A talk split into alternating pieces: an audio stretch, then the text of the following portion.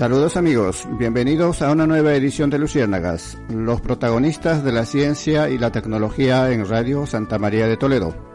Espacio semanal con los más importantes investigadores en ciencia básica y aplicada.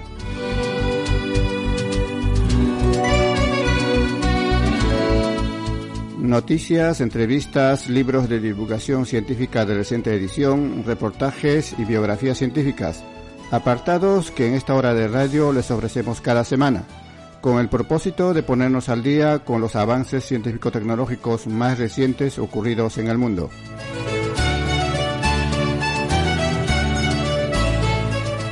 En esta edición empezamos nuestro trayecto en la Universidad Politécnica de Cartagena, hasta donde nos trasladamos para hablar de un preocupante informe publicado recientemente por el Grupo Europeo del Proyecto Diverfarming, en el que se ha determinado hasta el 92% de heces de oveja con contenido de microplásticos, ganado criado en zonas de agricultura intensiva en la región de Murcia. Un informe que se suma a otros de características similares realizados en productos agrícolas. En unos momentos hablamos de este interesante asunto.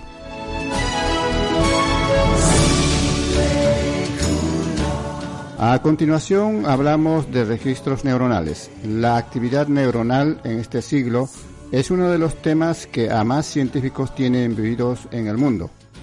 Conocer el cerebro, ese gran desconocido y su funcionamiento, puede ser el tema del siglo. Si desciframos sus misterios, habremos dado un gran paso en el conocimiento de nosotros mismos. Pues para hablar de la actividad individual de algunas neuronas, marchamos hasta la Universidad de Leicester, en el Reino Unido, concretamente hasta el Centro de Sistemas Neurocientíficos de esa universidad, donde nos espera su director, el doctor Rodrigo Kian Quiroga, profesor investigador en ese centro.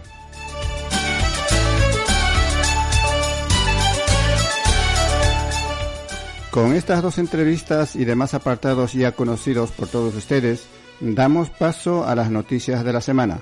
Hoy con la participación especial de Jimena Cáceres Villegas, en el apartado de las noticias. Pero antes reciban ustedes el saludo de quienes hacemos posible esta hora de radio. Jimena Cáceres, Isabel Viñas, Javier Cotton y un servidor Dante Cáceres, que les acompañará la próxima hora de radio que ahora comienza.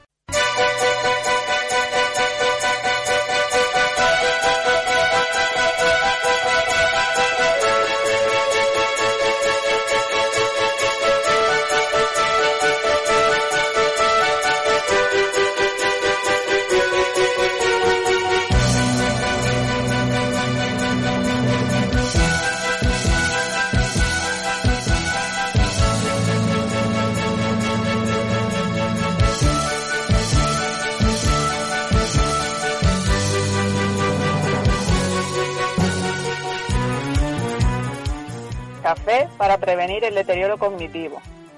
Los componentes bioactivos presentes en el café podrían atenuar la producción de un péptido implicado en el Alzheimer. El consumo de café, sobre todo el cafeinado, reduce el riesgo de deterioro cognitivo en las personas mayores. A esta conclusión han llegado investigadores del Ciber de Fisiopatología de la Obesidad y Nutrición y del Instituto de Investigación Sanitaria Pere Virgil, según publica la revista European Journal of Nutrition.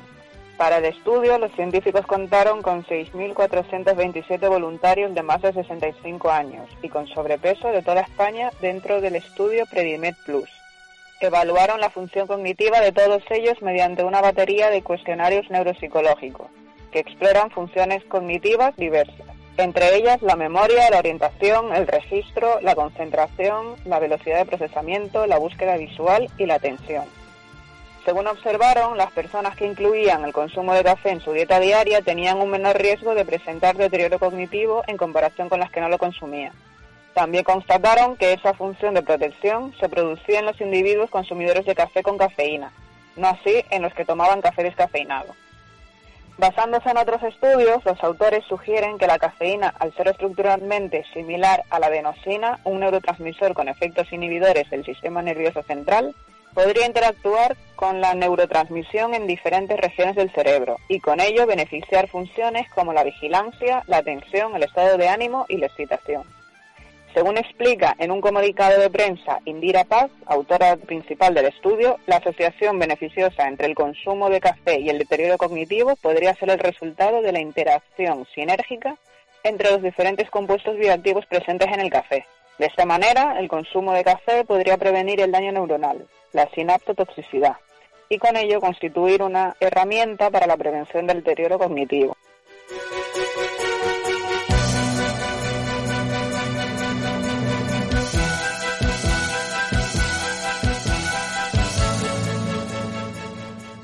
La obesidad debilita el sistema inmunitario frente al cáncer.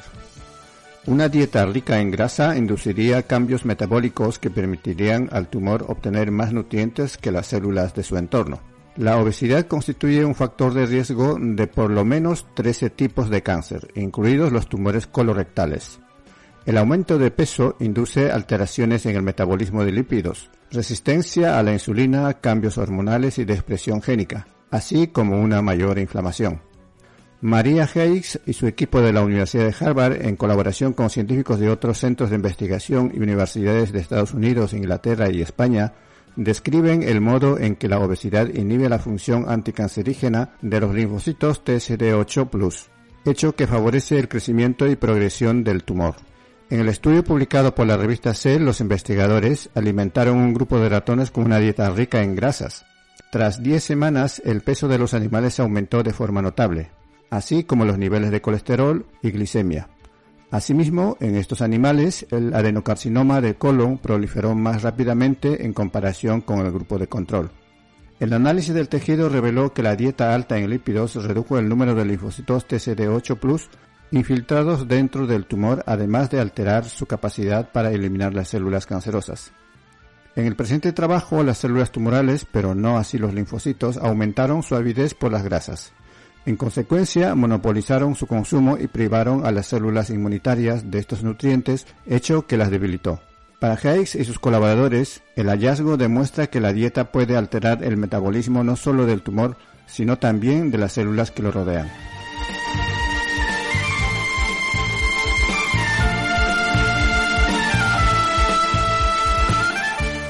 Sorpresa química en las explosiones supernovas. Investigadores de la Universidad Estatal de Michigan han descubierto que una de las reacciones más importantes del universo puede obtener un enorme e inesperado impulso dentro de las explosiones estelares conocidas como supernovas. Este hallazgo también desafía las ideas sobre cómo se fabrican algunos de los elementos pesados presentes en la Tierra. En particular, revoca una teoría que explica las cantidades inusualmente altas de algunas formas o isótopos de los elementos rutenio y molibdeno del planeta. Es sorprendente, dijo Luke Roberts de la MSU. Roberts implementó el código de computadora que el equipo usó para modelar el ambiente dentro de una supernova. Los resultados publicados en la revista Nature muestran que las regiones más internas de las supernovas pueden forjar átomos de carbono más de 10 veces más rápido de lo que se pensaba. La reacción triple alfa es, en muchos sentidos, la reacción más importante, define nuestra existencia, dijo Hendrik Schadt, uno de los colaboradores de Robert. Casi todos los átomos componen la Tierra y todo lo que hay en ella, incluyendo las personas. Fueron forjados en las estrellas. Quizás ningún material estelar es más importante para la vida en la Tierra que el carbono producido en el cosmos por el proceso triple alfa. En el proceso triple alfa, las estrellas fusionan tres partículas alfa creando una nueva partícula con seis protones y seis neutrones. Esta es la forma más común de carbono en el universo.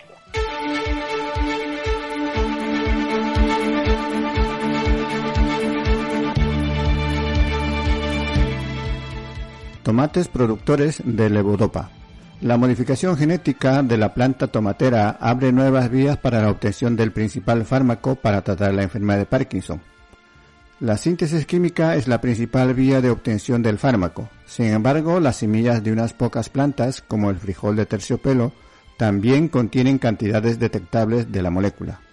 Ahora, Cathy Martin y su equipo del Centro John Innes en Reino Unido, en colaboración con científicos del Instituto Max Planck de Fisiología Vegetal Molecular en Alemania, presentan una planta tomatera modificada genéticamente para que sus frutos produzcan levodopa, la revista Metabolic Engineering publica los resultados del proyecto de investigación. Los investigadores introdujeron el gen que codifica la proteína CIP76AD6 en el genoma de la planta del tomate.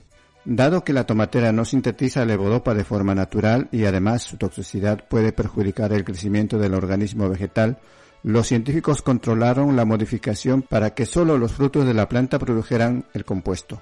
Como resultado, los tomates acumularon hasta 150 miligramos de levodopa por cada kilogramo de fruto, una cantidad comparable a la de los vegetales que sí sintetizan la molécula.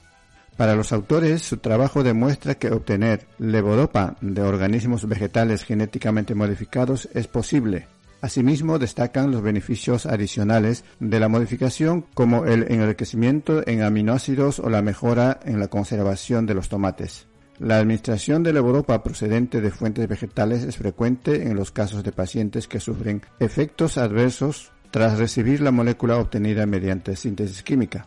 Así pues, el presente estudio ofrece una nueva e interesante alternativa para la producción del fármaco.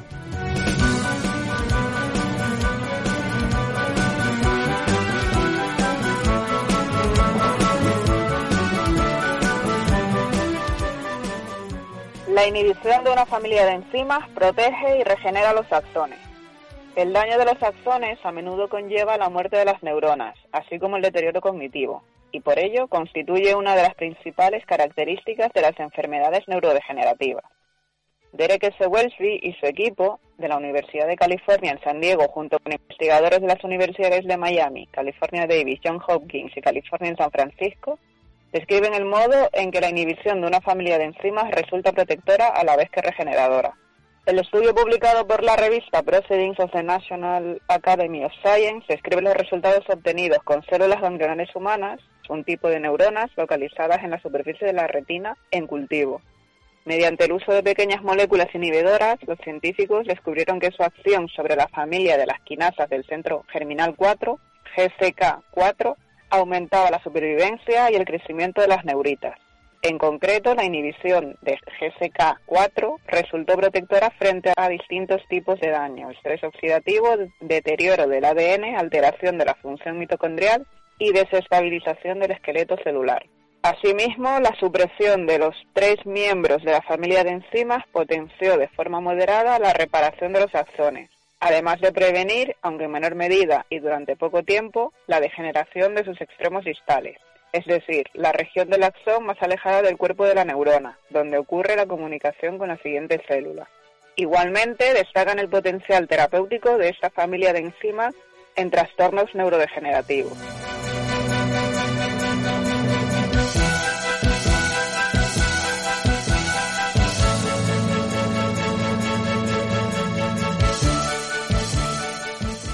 Científicos chinos desafían la ventaja cuántica de Google. Un equipo chino afirma que ha logrado la primera demostración inequívoca de la ventaja cuántica. Es un cálculo del que se ha demostrado matemáticamente que resultaría imposible desde un punto de vista práctico en un ordenador normal. El equipo consiguió en unos minutos lo que a uno de los mejores supercomputadores actuales le llevaría a la mitad de la edad de la Tierra. Al contrario que la primera demostración de la ventaja cuántica anunciada por Google el año pasado, esta versión es a todos los efectos inasequible para un ordenador clásico cualquiera. Los resultados se publicaron la pasada semana en la revista Science. Hemos demostrado que se pueden usar los fotones, la unidad fundamental de la luz, para exhibir la potencia computacional cuántica, mucho más allá de donde llega su análoga clásica, dice Yang Wei Pan de la Universidad de Ciencia y Tecnología de China en Hefei, Añade que el cálculo que realizaron el llamado problema del muestreo de bosones no es solo un vehículo oportuno para demostrar la ventaja cuántica, sino que tiene aplicaciones prácticas en la teoría de grafos, en química cuántica y en aprendizaje automático. Es ciertamente un tour de force como experimento y un hito importante, según el físico Ian Wamsley del Colegio Imperial de Londres. Pan y sus colaboradores optaron por formar sus qubits con fotones, llevaron a cabo la tarea con un computador cuántico fotónico que funcionaba a temperatura ambiente. Su método se basa en pulsos de láser. El equipo se valió de fotodetectores que registraron fotones sueltos para medir esa distribución en la que quedan codificados los cálculos que tan difíciles son de efectuar clásicamente. De esta forma, Pan y sus colaboradores pudieron hallar soluciones del problema del muestreo de bosones en 200 segundos. Calculan que el superordenador chino Taiyulai tardaría 2.500 millones de años en resolver la tarea, una ventaja cuántica de 10 a la 14. Esta es la primera vez que se ha exhibido la ventaja cuántica por medio de luz fotónica, dice Christian Bedbrook, ejecutivo principal de Sanadu, una empresa de computación cuántica con sede en Toronto, Canadá, que persigue la construcción de ordenadores cuánticos prácticos por medio de la fotónica.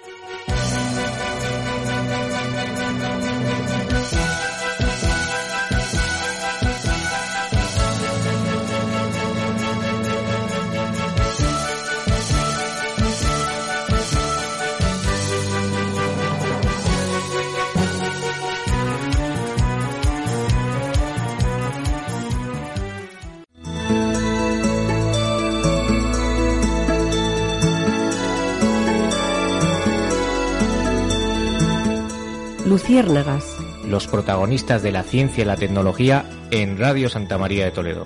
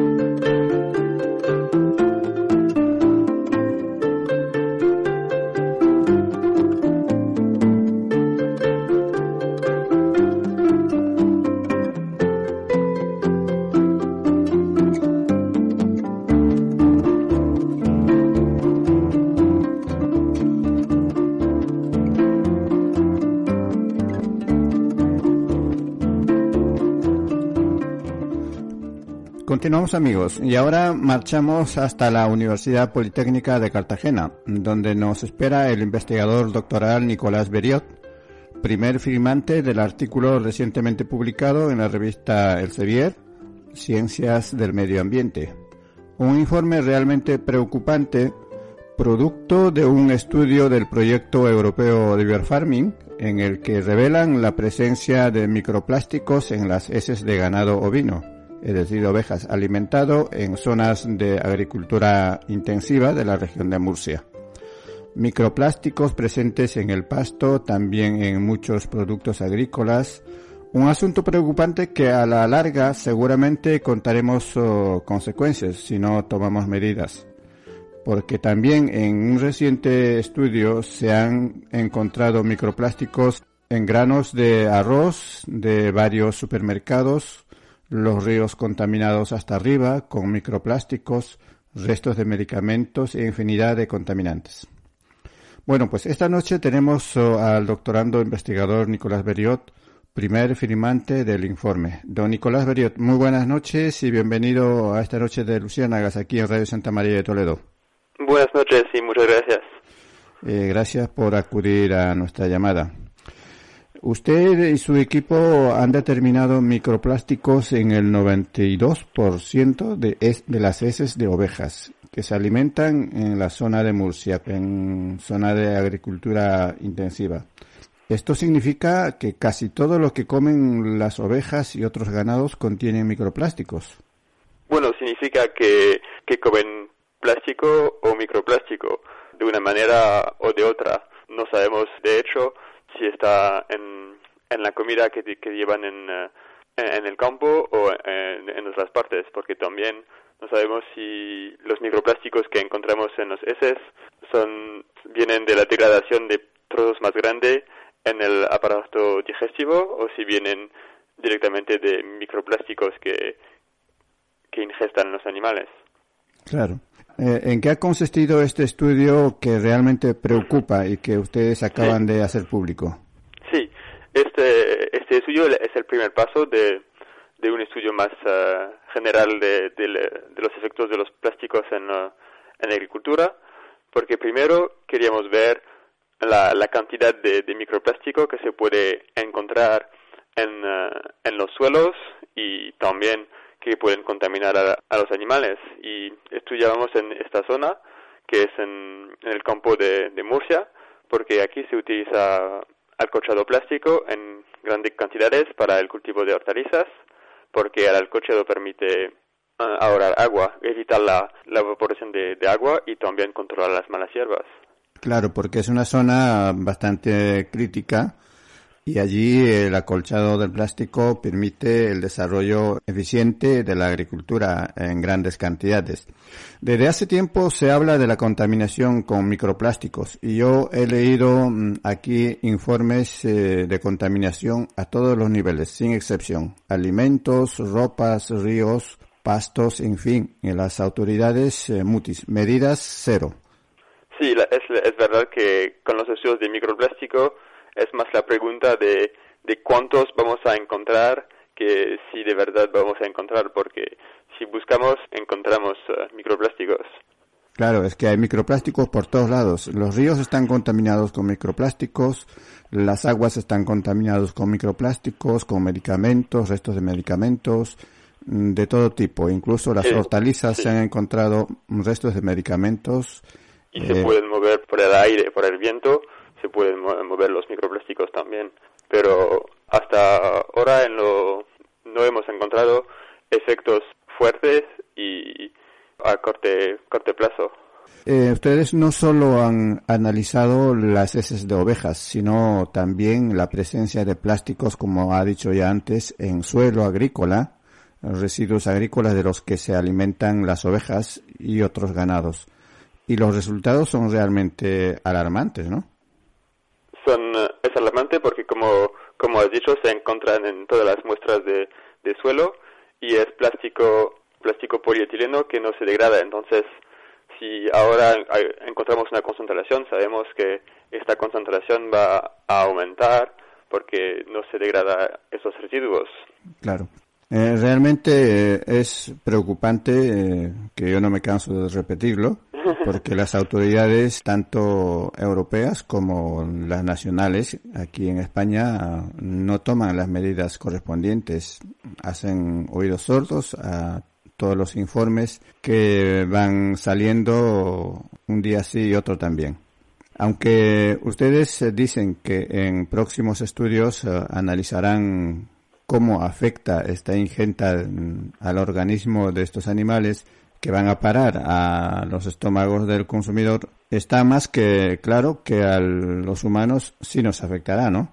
Sí, estoy de acuerdo que es muy preocupante, pero para estar más, más preciso, los microplásticos que, hemos medido son, se llama, habla de partículas de un milímetro hasta, hasta micrón, pero son partículas bastante grandes si pensamos en, eh, en el aparato eh, digestivo de los animales. Entonces, estas partículas de esta forma no van a pasar en la, en la carne o la leche. Entonces, los consumidores no van a consumir plástico por esta, esta fuente de microplástico. Pero, por supuesto, ahora necesitamos estudiar cuáles son los efectos en el aparato digestivo de las, de las ovejas y también cuál sería la degradación de esas partículas a lo mejor en partículas más pequeñas o en otro, otros productos que pueden afectar a la, a la salud y del, del animal.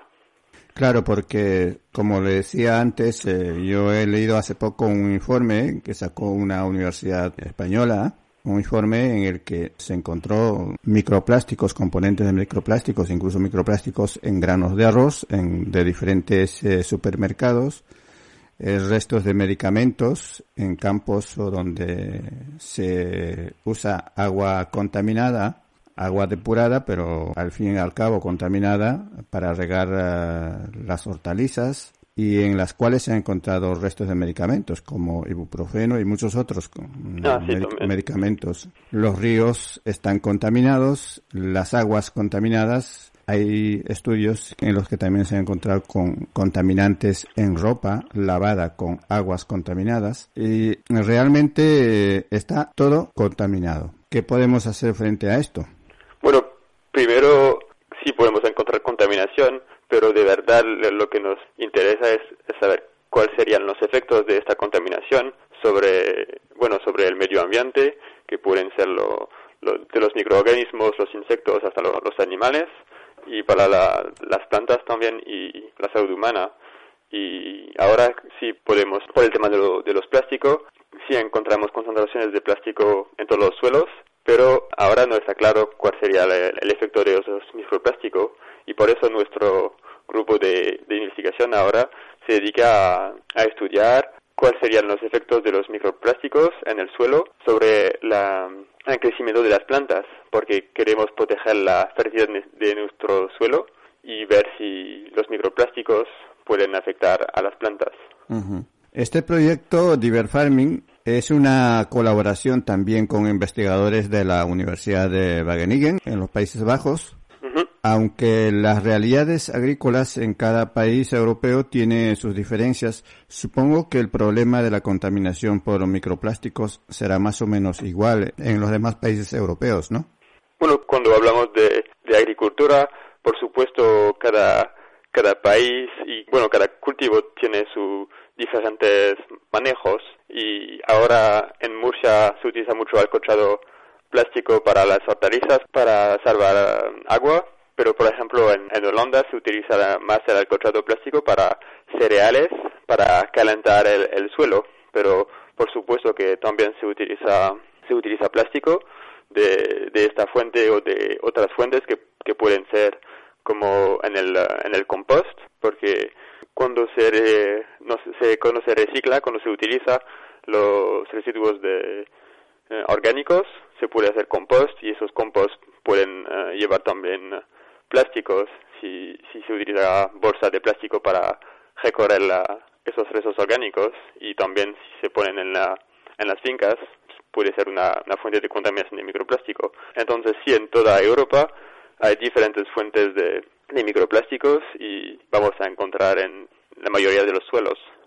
Teniendo en cuenta el grado de contaminación por microplásticos en todos los niveles, como decía en la introducción, ríos, mares, eh, pastos de ganado, alimentos, agrícolas, en fin, y siendo este un proyecto europeo, supongo que este informe es vinculante y la Comisión Europea deberá tomar eh, cartas en el asunto. En este sentido ¿cuáles eh, o cuáles serían las recomendaciones para revertir esta situación?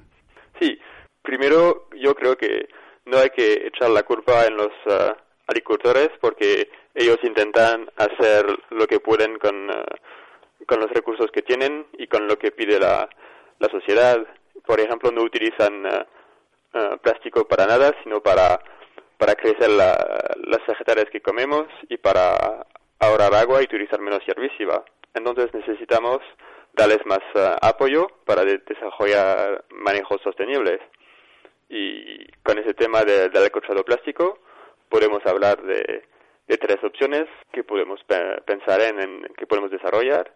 Primero sería utilizar un, un alcochado más, eh, más grueso, más fuerte, que no se rompe de tanto en, trozos de plástico y, sacarlo después de la cosecha con, eh, con herramienta apropiada y así no dejamos tantos residuos en, el suelo.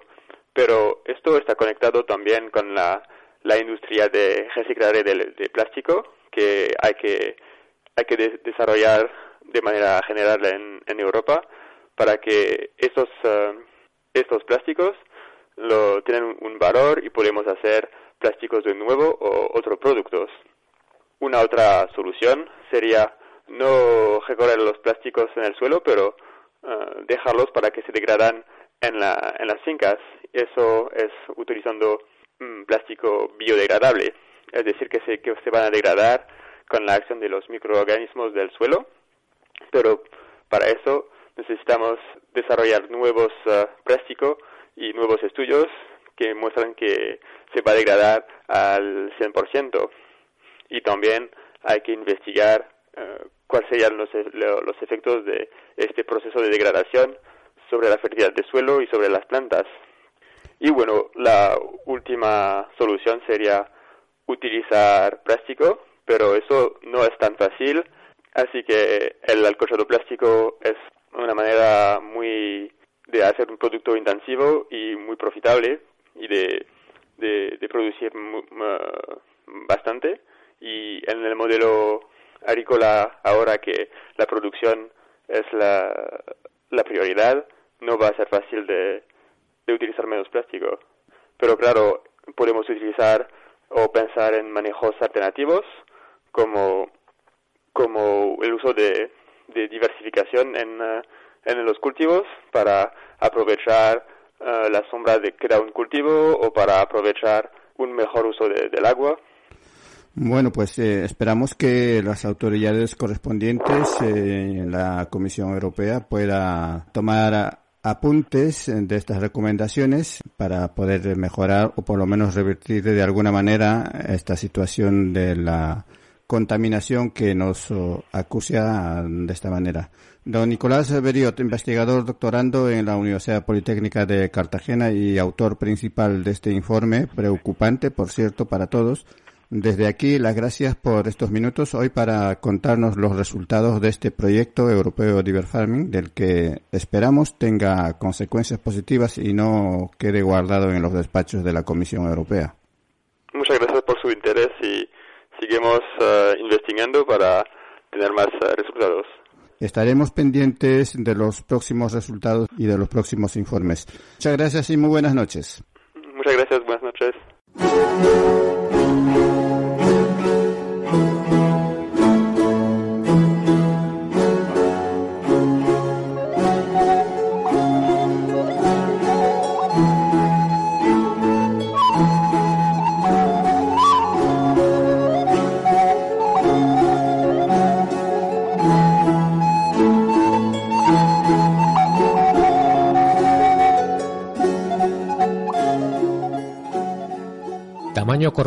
Y número de neuronas. El perro bate a su rival en el hogar, el gato en un nuevo intento de medir la potencia cognitiva.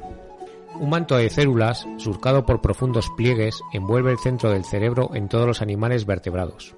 Es la corteza cerebral, cuyas neuronas, que ascienden a unos 16.000 millones en los humanos, actúa como una suerte de minúsculos procesadores de información que crean los pensamientos. En nuestros animales domésticos, un nuevo recuento de esas neuronas revela que el perro supera holgadamente al gato. Un perro corriente posee casi 430 millones de neuronas corticales, en tanto que el gato apenas cuenta con 250 millones. El perro tiene lo necesario para estar dotado de una mayor capacidad cognitiva, asegura Susana Herculano Hussel, neuroanatomista de la Universidad de Vanderbilt, que publicó los resultados el pasado diciembre en Frontiers in Neuroanatomy. Sorprendentemente, la corteza más voluminosa de otros carnívoros no siempre alberga más neuronas. A fin de identificar y contar tales células, Herculano Jucel y sus colaboradores licuaron la corteza en una especie de batedora de laboratorio. El resultado recuerda el aspecto de zumo de manzana sin colar, explica la neuroanatomista. Mis estudiantes me culpan porque ahora aborrecen el zumo de esa fruta. A continuación, añadieron el caldo una sonda molecular que solo se une a los núcleos de las neuronas, no a otros tipos de células cerebrales. Así averiguaron que el mapache, con una corteza similar a la del gato, dispone de casi el doble de neuronas, y que el oso ha resultado ser poco seso, el número de neuronas es equiparable a la del gato, en una corteza diez veces mayor. Esa parece ser la tónica en los grandes carnívoros, como el león. Ello tal vez se explique por qué los animales de gran talla precisan mucha energía y las neuronas son insaciables en este aspecto. Necesitan gran aporte de nutrientes, por lo que tendrían el mínimo número necesario dado su alto coste, afirma el antropólogo Evan McLean, director del Centro Cognición Canina de la Universidad de Arizona. Si un cuerpo musculoso ofrece al animal más posibilidades de supervivencia, no necesitará un cerebro especialmente dotado. En cuanto al gato y al perro, matiza McLean, el número de neuronas corticales no indica forzosamente que uno sea más inteligente que el otro, puesto que la cognición adopta múltiples formas y en ellas intervienen otras regiones del cerebro. Agrega, eso sí, que hay indicios de que el perro retiene más tiempo la información, lo que podría estar vinculado con la capacidad cortical. El culano Jouzel, a la sazón propietaria de dos perros y que ha recibido quejas de propietarios felinos por sus conclusiones, subraya, hay que quererlos igual, sin que importe el número de neuronas de sus cortezas.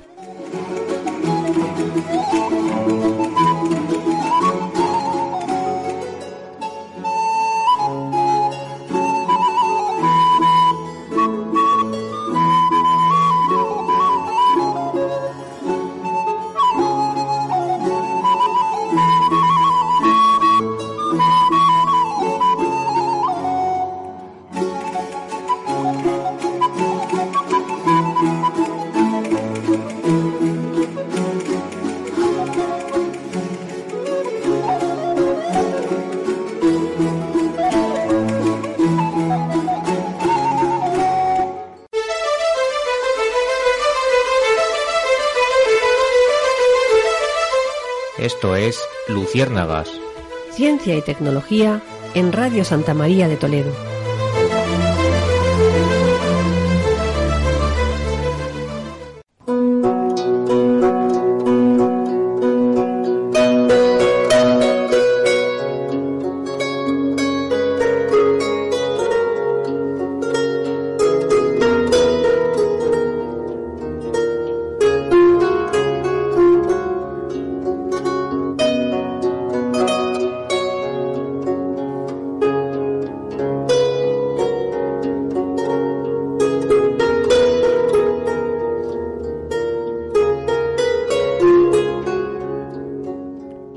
Continuamos amigos y en los siguientes minutos nos acercamos hasta la Universidad de Leicester en el Reino Unido, donde se halla otra de las luciérnagas de esta noche, el doctor Rodrigo Kian Quiroga, profesor e investigador en esa universidad, en el Centro de Sistemas Neurocientíficos.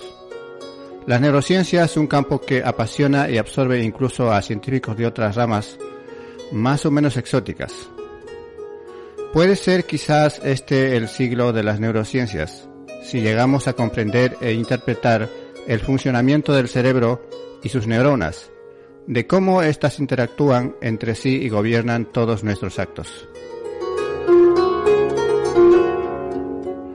Esta noche, con la ayuda del profesor Rodrigo Kian, intentaremos poner en limpio algunos aspectos concretos de las neuronas y nuestros perceptos, de cómo las neuronas responden a hechos conceptuales y no a cosas específicas como se creía hasta ahora. ¿Y esto quién lo dice? dirán algunos inquisidores. Pues es producto de arduos estudios experimentales que enseguida nos comentará nuestra luciérnaga de esta noche. Doctor Rodrigo Kian Quiroga, buenas noches y bienvenido a Luciérnagas. Hola, ¿qué tal? Buenas noches. Eh, gracias por atendernos. No por nada, es un placer. Eh, profesor, ¿realmente las neurociencias puede ser determinante para conocer eh, las intrincadas redes neuronales que conforman el sustrato de nuestro cerebro? Conocer el potencial de acción de cada neurona respondiendo a cada estímulo y estos a su vez generando las dosis exactas de cada neurotransmisor puede ser una tarea espeluznante para los neurocientíficos como usted. Eh, bueno, sí. lo que pasa es que, o sea, yendo a cada potencial de acción de cada neurona, o sea, llegaríamos a un nivel de detalle que, que sería demasiado, o sea, se me haría demasiado como para, para tratar de entender cómo funciona el sistema. Sería lo mismo que tratar de entender una radio, o sea, entendiendo, o sea, midiendo la correntita que hay en cada uno de los transistores y resistencias de, de los circuitos. O sea, a veces lo que hace falta es, más allá de tener una medición detallada de neuronas, también hace falta tener un poco una, una visión un poco más, más general de qué es lo que hace el, el sistema en sí, o una red neuronal o un área en particular del cerebro.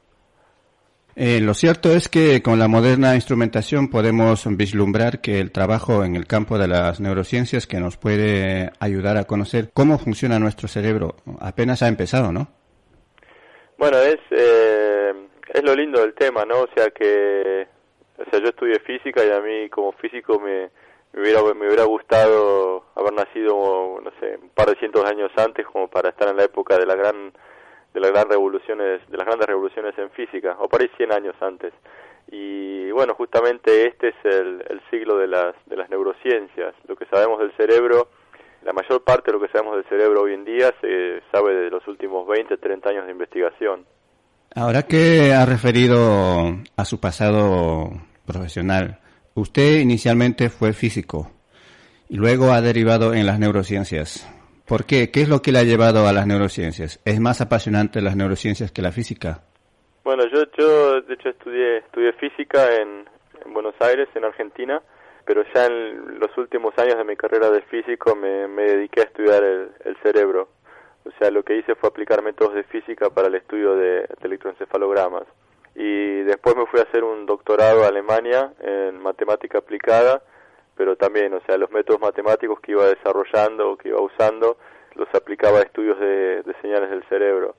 Y bueno, después ya cuando me, o sea, después tuve una estadía postdoctoral en, en California, en Estados Unidos, y ahí sí, ahí me, ya es el cambio radical que, bueno, directamente más allá de, de los métodos y, y las cosas matemáticas me di cuenta que, que, lo que realmente me apasionaba era entender cómo, cómo funciona el cerebro. Y bueno, el, el background de física, un poco de matemática, ayuda bastante porque tengo la posibilidad de usar herramientas que he estudiado en física o en matemática que son, son muy poderosas como para, para analizar señales o para entender sistemas. Pero creo que la pasión mía o mi, mi gran curiosidad es no es tanto desarrollar métodos matemáticos o físicos, sino usarlos como para, para entender cómo funciona el cerebro. Como dice, la herramienta matemática o física es una herramienta bastante poderosa, sin igual en el campo de las ciencias, ¿no? Sí, sí, sí, seguro. Sí, sí. Usted trabaja en sistemas eh, neurocientíficos, pero ya cuando estuvo, hay que comentar que estuvo en Caltech, en el Instituto Tecnológico de California, eh, seguramente es cuando realmente es absorbido por las neurociencias, ¿no? Bueno, yo me fui a, a, Caltech, eh, en Estados Unidos, porque quise hacer un, un cambio radical en, en mi carrera. O sea, yo venía, yo venía estudiando el cerebro, pero desde el punto de vista de un físico. O sea, yo de hecho estaba en un instituto de física en, en, en Alemania. O sea, mi, mi director es, era un físico muy, muy famoso en, en Alemania, del cual aprendí muchísimo, llamado Peter Grasberger. Pero bueno, un poco me, me, me di cuenta estando en Alemania que era como que estaba viendo todo lo que pasaba en el mundo de las neurociencias un poquito de afuera. O sea, era como que yo tocaba de oído en, el mundo de las neurociencias y era como que yo era un, era un, invitado en eso, o sea, alguien de otra área que por ahí podía aportar alguna cosita aquí o allá. Y bueno, el cambio radical fue, fue decir, no, a mí me interesa la neurociencia y quiero entender cómo funcionan las neuronas, quiero hacer registro de neuronas, va mucho más allá de hacer registros electroencefalográficos, que es algo mucho más, más vago e indirecto. Y bueno, ese fue, fue el cambio dramático, fue llegar a, a Caltech y empezar a hacer este, estudios de registros con monos y registros en, en humanos. Como decía antes, usted trabaja en sistemas neurocientíficos ahora, intentando averiguar uh, cómo interactúan las neuronas, cómo responden a estímulos de uno y otro tipo. ¿Realmente eh, es una o un grupo de neuronas que responde a, determinado estímulo? Bueno, o sea, hay un estímulo, por ejemplo, un estímulo visual, que es lo que, lo que más estudia en neurociencia, genera respuestas en distintas áreas del cerebro. O sea, en lo que se llama áreas visuales primarias, generará respuestas al detalle del estímulo y en áreas más avanzadas, áreas superiores, visuales superiores, generará detalles, particularidades más complejas del estímulo. Por ejemplo, en, en áreas visuales primarias tenemos neuronas que responden a, a segmentos con distintas orientaciones mientras que, o sea, lo, cual es algo muy simple, mientras que en áreas un poquito más avanzadas hay neuronas que responden a, a bordes y a ángulos, o sea que es una representación un poco más compleja porque un ángulo está definido por dos segmentos y en áreas todavía más superiores tenemos neuronas que responden, por ejemplo, a, a caras. Actualmente con la instrumentación que se dispone, como ya lo decía antes, los sistemas de neuroimagen o tomografía por emisión de positrones, entre muchos otros métodos de observación, podemos acceder a visualizar el sistema biofísico o bioeléctrico neuronal. Pero ¿será posible algún día determinar y cuantificar la dosis exacta de neurotransmisores a nivel bioquímico? Bueno, los métodos que los métodos estos que, que, mencionaba son o sea, son métodos de imágenes. O sea, eso no no no, esos métodos no pueden decir lo que hacen las neuronas esos métodos en general lo que miden, por ejemplo, la resonancia magnética funcional, eh, lo que mide es activación de, niveles de oxígeno, o sea, oxigenación, flujo de sangre en el cerebro. Eh, lo que pasa es que, bueno, cuando hay un grupo de neuronas que disparan, o sea, requieren más, este, requieren más flujo sanguíneo, entonces de una manera está correlacionado, pero la correlación no es, no es directa. O sea, ver, ver una activación en resonancia por imágenes es una medida indirecta de lo que hacen de lo que hacen las neuronas y por otro lado los métodos de imágenes no pueden decir lo que hace cada neurona en particular lo que hacen es decir lo que hace un grupo de neuronas en un dado área o sea es como una información promediada. O sea de ahí hay un paso enorme a entender cómo dispara dispara cada neurona. Y el problema grande que tienen estos métodos es que le falta resolución temporal. Entonces qué, qué procesos dinámicos eh, generan neuronas de un, de un área en particular para, por ejemplo, ayudar a percibir una, una imagen, es algo que está muy lejos de, de poder ser estudiado con, con estos métodos de resonancia por imágenes. Y será mucho más complejo todavía aún entender eh, simultáneamente el sistema visual y sistema bioquímico que ocurre dentro de las neuronas, ¿no? Bueno, el, el cerebro, o sea, uno lo puede estudiar a distintas escalas, o sea, es, es imposible ser un experto en, en todo tipo, en todas las escalas. O sea, hay gente que estudia el cerebro desde el punto de vista de comportamiento. O sea, por ejemplo, viendo cómo sujetos o animales se comportan ante distintos tipos de estímulos y el caso, no sé, el caso más conocido es, por ejemplo, los estudios de Pavlov, o sea, con la, con la campanita y el, y, el, y los estudios en un perro, ¿no? Que cada vez que se le daba comida se sonaba una campanita y después al sonar la campanita ya el perro empezaba a salivar porque sabía que, que iba a recibir comida. Son estudios de condicionamiento. Y de ahí podemos ir para abajo hacia estudios bioquímicos de cómo es el flujo de distintos neurotransmisores en, en cada neurona.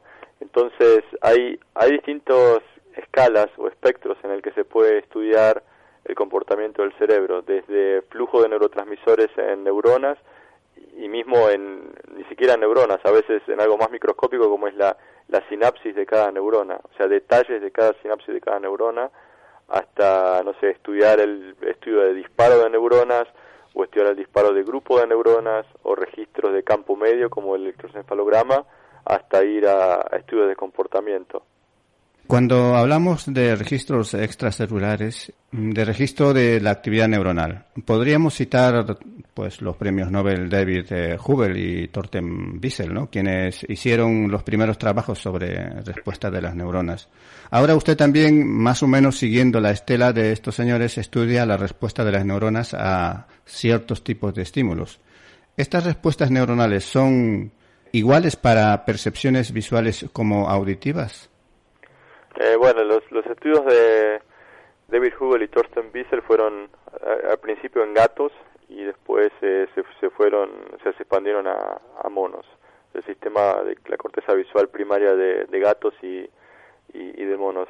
Los estudios que hacemos nosotros son en humanos, o sea, nosotros hacemos registro de neuronas en humanos y esto es porque estos son pacientes epilépticos que son candidatos a cirugía y entonces se les implantan electrodos intercraneales para poder determinar de dónde viene el, foco epiléptico y así poder predecir, la, o sea, tener una prognosis de la cirugía y poder ayudar a localizar dónde tiene que ser la resección quirúrgica para curar a estos pacientes de la epilepsia. Entonces, al tener estos electrodos intracraneanos nos permite a nosotros los científicos la posibilidad de estudiar respuestas de de neuronas en, seres humanos. Entonces, bueno, hay, hay una diferencia muy grande, o sea, por nuestros estudios en humanos y los estudios de, de Hubel, Wiesel, como de otros cientos de científicos que siguieron esta línea de Hubel y Wiesel, o sea, son, son en animales, particularmente en monos y en menor medida en, en gatos.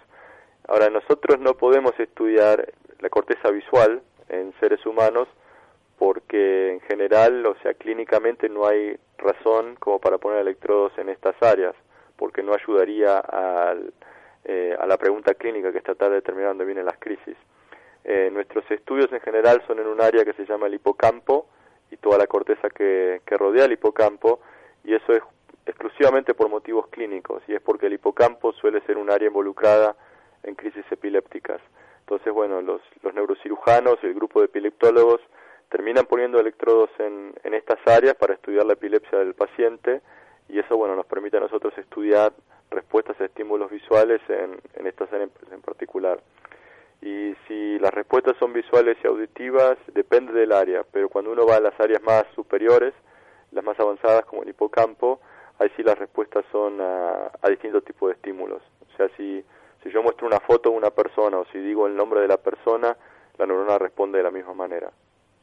Eh, cuando usted procede a identificar las señales eh, o respuestas neuronales, eh, separando o filtrando ruidos y señales válidas, ¿qué parámetros identifica en, estos espectros? Mm, me refiero desde el punto de vista físico. Bueno, o sea, todo el proceso de, digamos, limpiar la señal para extraer el disparo de las neuronas es bastante complejo. O sea, eso involucra dos, dos procesos generales que se llama uno es detección de spikes, o sea, detección de disparos, la segunda la clasificación de estos disparos, se llama spike sorting. Em, y básicamente lo que hay que hacer es definir cada disparo a qué neurona corresponde. O sea, porque de un electrodo, en general vemos el disparo de muchas neuronas que están alrededor del electrodo. Entonces hacer esa clasificación es, o sea, involucra algoritmos bastante complejos y bueno, este es, este es uno de las, de las ventajas que yo, que yo tuve como físico, o sea, porque terminé usando algoritmos que conocía de, de cuando estudiaba mecánica estadística, por ejemplo, eh, o de, matemática aplicada. Y, y, bueno, son, son métodos muy poderosos y bueno, terminaron, terminaron funcionando muy bien. Entonces a partir de ahí uno puede uno puede determinar cuándo dispara cada una de las neuronas que registramos y de las neuronas en general lo que se hace es, o sea, lo más básico es medir eh, la frecuencia de disparo. Por ejemplo, si la frecuencia de disparo aumenta desproporcionalmente, bueno, yo sé que esa neurona está respondiendo al estímulo en particular que, le estoy mostrando al paciente, mientras que, que el resto de las neuronas en general suele quedar callada. Cuando hablamos de respuestas neuronales, podemos decir que estas neuronas responden a un determinado estímulo de recuerdo, por ejemplo, en función de la intensidad con la que fueron grabados inicialmente en la memoria. Eh, bueno, en general suelen responder a, estímulos que son muy relevantes para los, sujetos. Es muy raro encontrar una neurona que responda a un estímulo que el paciente no, no conoce. O sea, en general mostramos caras de, personas eh, conocidas, o sea, actores, actrices, y cuando mostramos una foto de una persona desconocida, eh, en general no, vemos neuronas que responden. Entonces, eh, bueno, hicimos un estudio estadístico después de muchos años de, tener estos registros y respuestas y pudimos probar estadísticamente que las neuronas, estas neuronas en el hipocampo suelen responder a, a estímulos que son muy familiares para los pacientes. Por ejemplo, fotos de ellos mismos, o fotos de, familiares de ellos.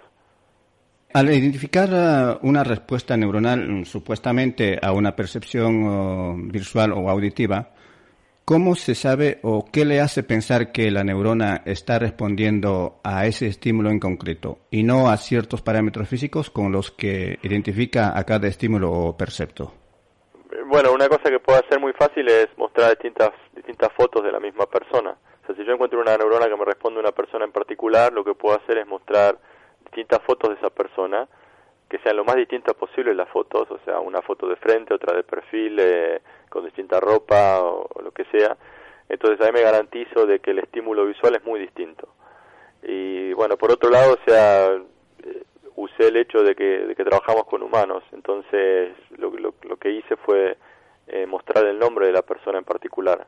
Entonces, si yo tengo una foto de una cierta persona la neurona responde, después pruebo escribir el nombre de esa persona y lo que vimos es que la neurona también responde al nombre de la persona y no a otros nombres. ¿Y siempre responde con el mismo potencial estas neuronas a una determinada imagen o difiere respecto a mm, diferentes eh, imágenes de la misma persona, por ejemplo? En general, o sea, la, o sea, cómo, se mide la intensidad de respuesta es en base al número de disparos de la neurona en un segundo, por ejemplo y en general, o sea, el número de disparos de la neurona suele ser muy parecido para distintas fotos de la misma de la misma persona, o sea, no no no cambia y suele ser binario, o sea, si yo muestro cualquier otra cosa, la neurona no dispara, en el momento que muestro cualquier foto de la persona en particular, eh, esta persona en particular, bueno, la neurona dispara y más o menos con el mismo nivel de respuesta para, para todas las fotos. Esto ocurre lo mismo para estímulos auditivos. Sí, sí. O sea, si yo digo el nombre de la persona, o sea, si, si yo escribo el nombre de la persona, sigue siendo un estímulo visual, la neurona responde de la misma manera. Y si yo digo el nombre de la persona, ahora es un estímulo auditivo, la neurona también responde de la misma manera. Todo esto ocurre normalmente en el hipocampo. ¿Qué conclusiones puede o ha obtenido a partir de este trabajo usted? Bueno, la conclusión más, más, más fuerte es que, es que hay neuronas que, que codifican conceptos, como por ejemplo una persona en particular o un objeto o un lugar en particular, no sé, un, la Torre Eiffel, eh, la Torre de Pisa, el Big Ben, no sé, Tony Blair, eh, Barack, eh, Barack Obama, o sea, hay neuronas que codifican, que codifican distintos conceptos y lo codifican de una manera abstracta, o sea, no, estas neuronas en particular en el hipocampo no, no codifican detalles del estímulo en particular, sino lo que hacen es abstraer el concepto y, responder solo, solo al concepto. O sea, es una asociación de, de ideas o de, memoria respecto a, la persona o al estímulo. Eh, Sí, o sea, cualquier estímulo que dispare el concepto de una persona en particular, la neurona que responde a esta persona va, va a disparar. O sea, cualquier asociación que lleve a pensar en la persona a la cual la neurona responde, la neurona va a disparar.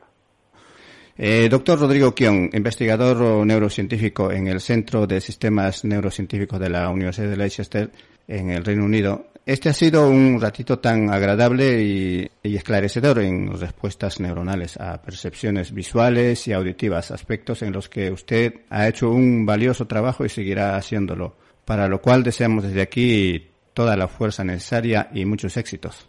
Bueno, muchísimas gracias, fue un placer. Lo dicho, profesor, ha sido todo un placer compartir estos minutos oh, que han sabido a poco, la verdad, y hasta cualquier otro momento. Bueno, hasta luego, muchas gracias. Buenas noches.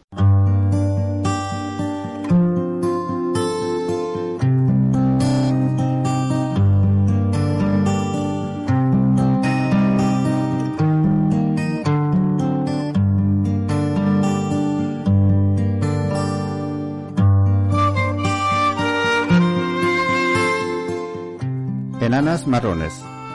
Enanas marrones es el título del libro que hoy traemos hasta Luciérnagas. Un libro escrito por la investigadora astrofísica María Cruz Ortiz y publicada por la editorial Catarata y el Consejo Superior de Investigaciones Científicas. Las enanas marrones son objetos celestes pequeños y tenues a medio camino entre estrellas y planetas. No son estrellas, pero emiten luz, usando como combustible deuterio en vez de hidrógeno. Tampoco son planetas, aunque algunos límites entre unos y otros aún no están claros. Desde que en 1995 se anunció el descubrimiento de la primera enana marrón, confirmada, en estos 25 años se ha avanzado mucho en el estudio de estos objetos. Se han descubierto un par de miles de enanas marrones y se ha desarrollado un ámbito nuevo de la astronomía, en un futuro próximo, los astrofísicos tal vez puedan dar mejores respuestas a las muchas preguntas que quedan por responder sobre ellas. ¿Cómo se forman? ¿Qué clima tienen? ¿Cómo son sus atmósferas? ¿Son propicias o adecuadas para buscar exotierras en su entorno? El objeto de este libro es dar una visión global de las enanas marrones, dejar clara su naturaleza no estelar qué características tienen y cómo se han clasificado en función de esas características. En este libro, el lector puede leer apartados como conceptos básicos de la astrofísica, cómo clasificar en busca de enanas marrones y sus atmósferas, sus edades, formación, incluso algunas breves biografías de algunos astrónomos citados en este libro. En la pretensión de que a algún oyente pueda interesarle este libro, Repetimos el título. Enanas Marrones, libro escrito por la astrofísica del Consejo Superior de Investigaciones Científicas, María Cruz Ortiz Galvez, y publicado por la editorial Catarata y el CSIC.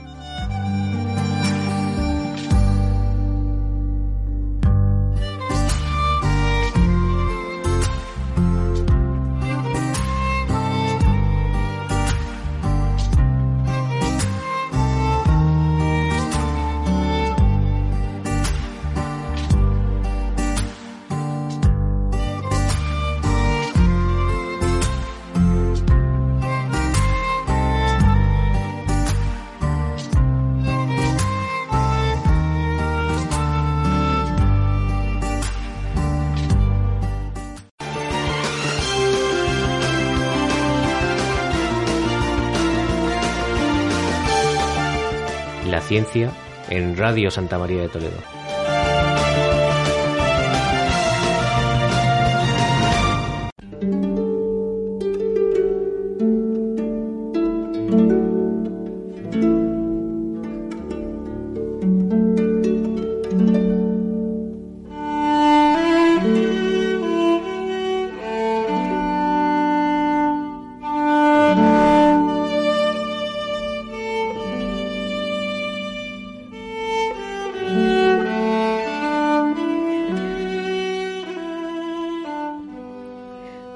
David Anderson.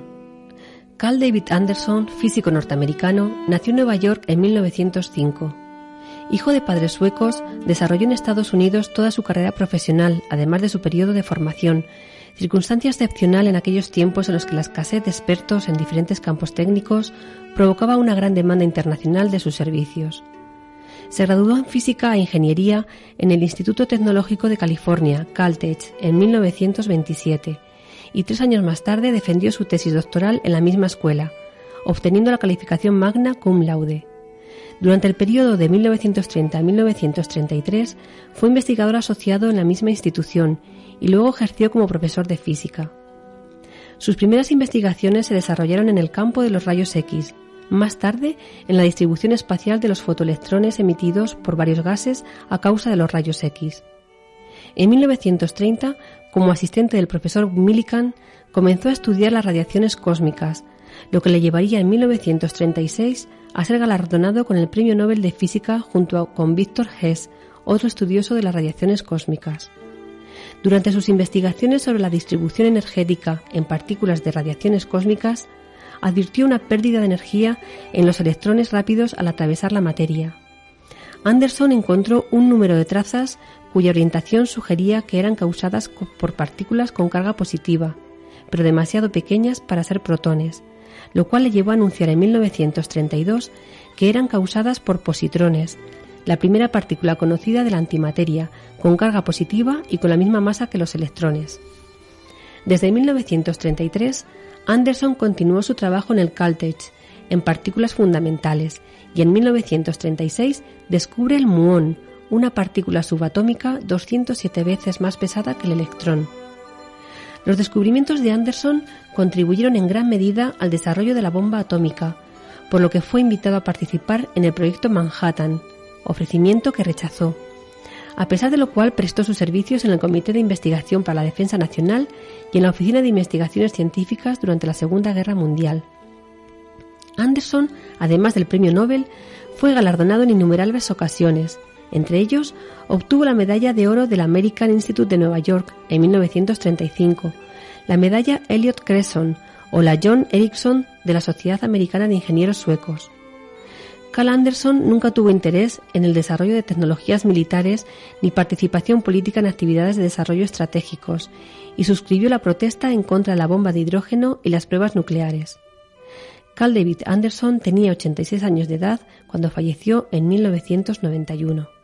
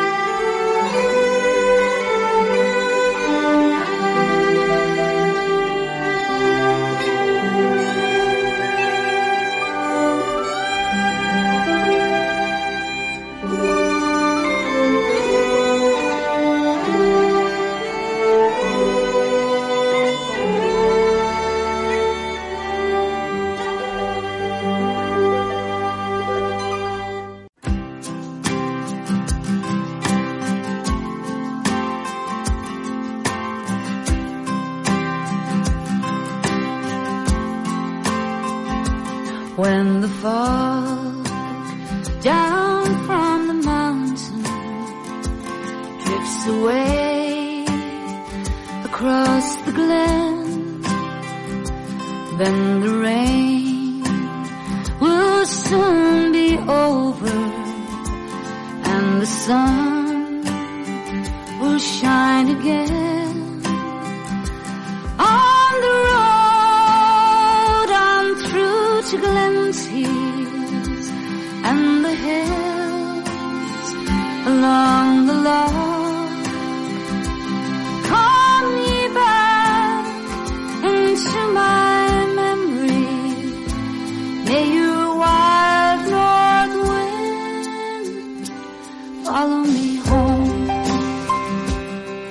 Amigos, como habréis comprobado, con este último apartado llegamos al final de nuestro trayecto por esta noche. Y a nosotros solo nos queda agradecer vuestra compañía, así como a nuestros invitados de hoy, a Nicolás Beriot y al doctor Rodrigo Quianquiroga. Igualmente a Jimena Cáceres, Isabel Obriñas y Javier Cotton por hacer posible esta edición de Luciérnagas.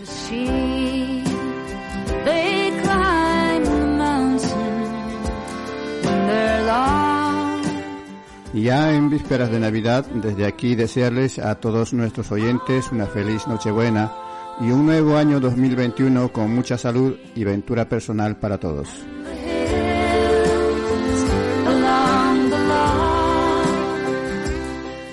Nosotros volveremos después de las fiestas de Navidad, Año Nuevo y Reyes con más actualidad y logros científicos tecnológicos.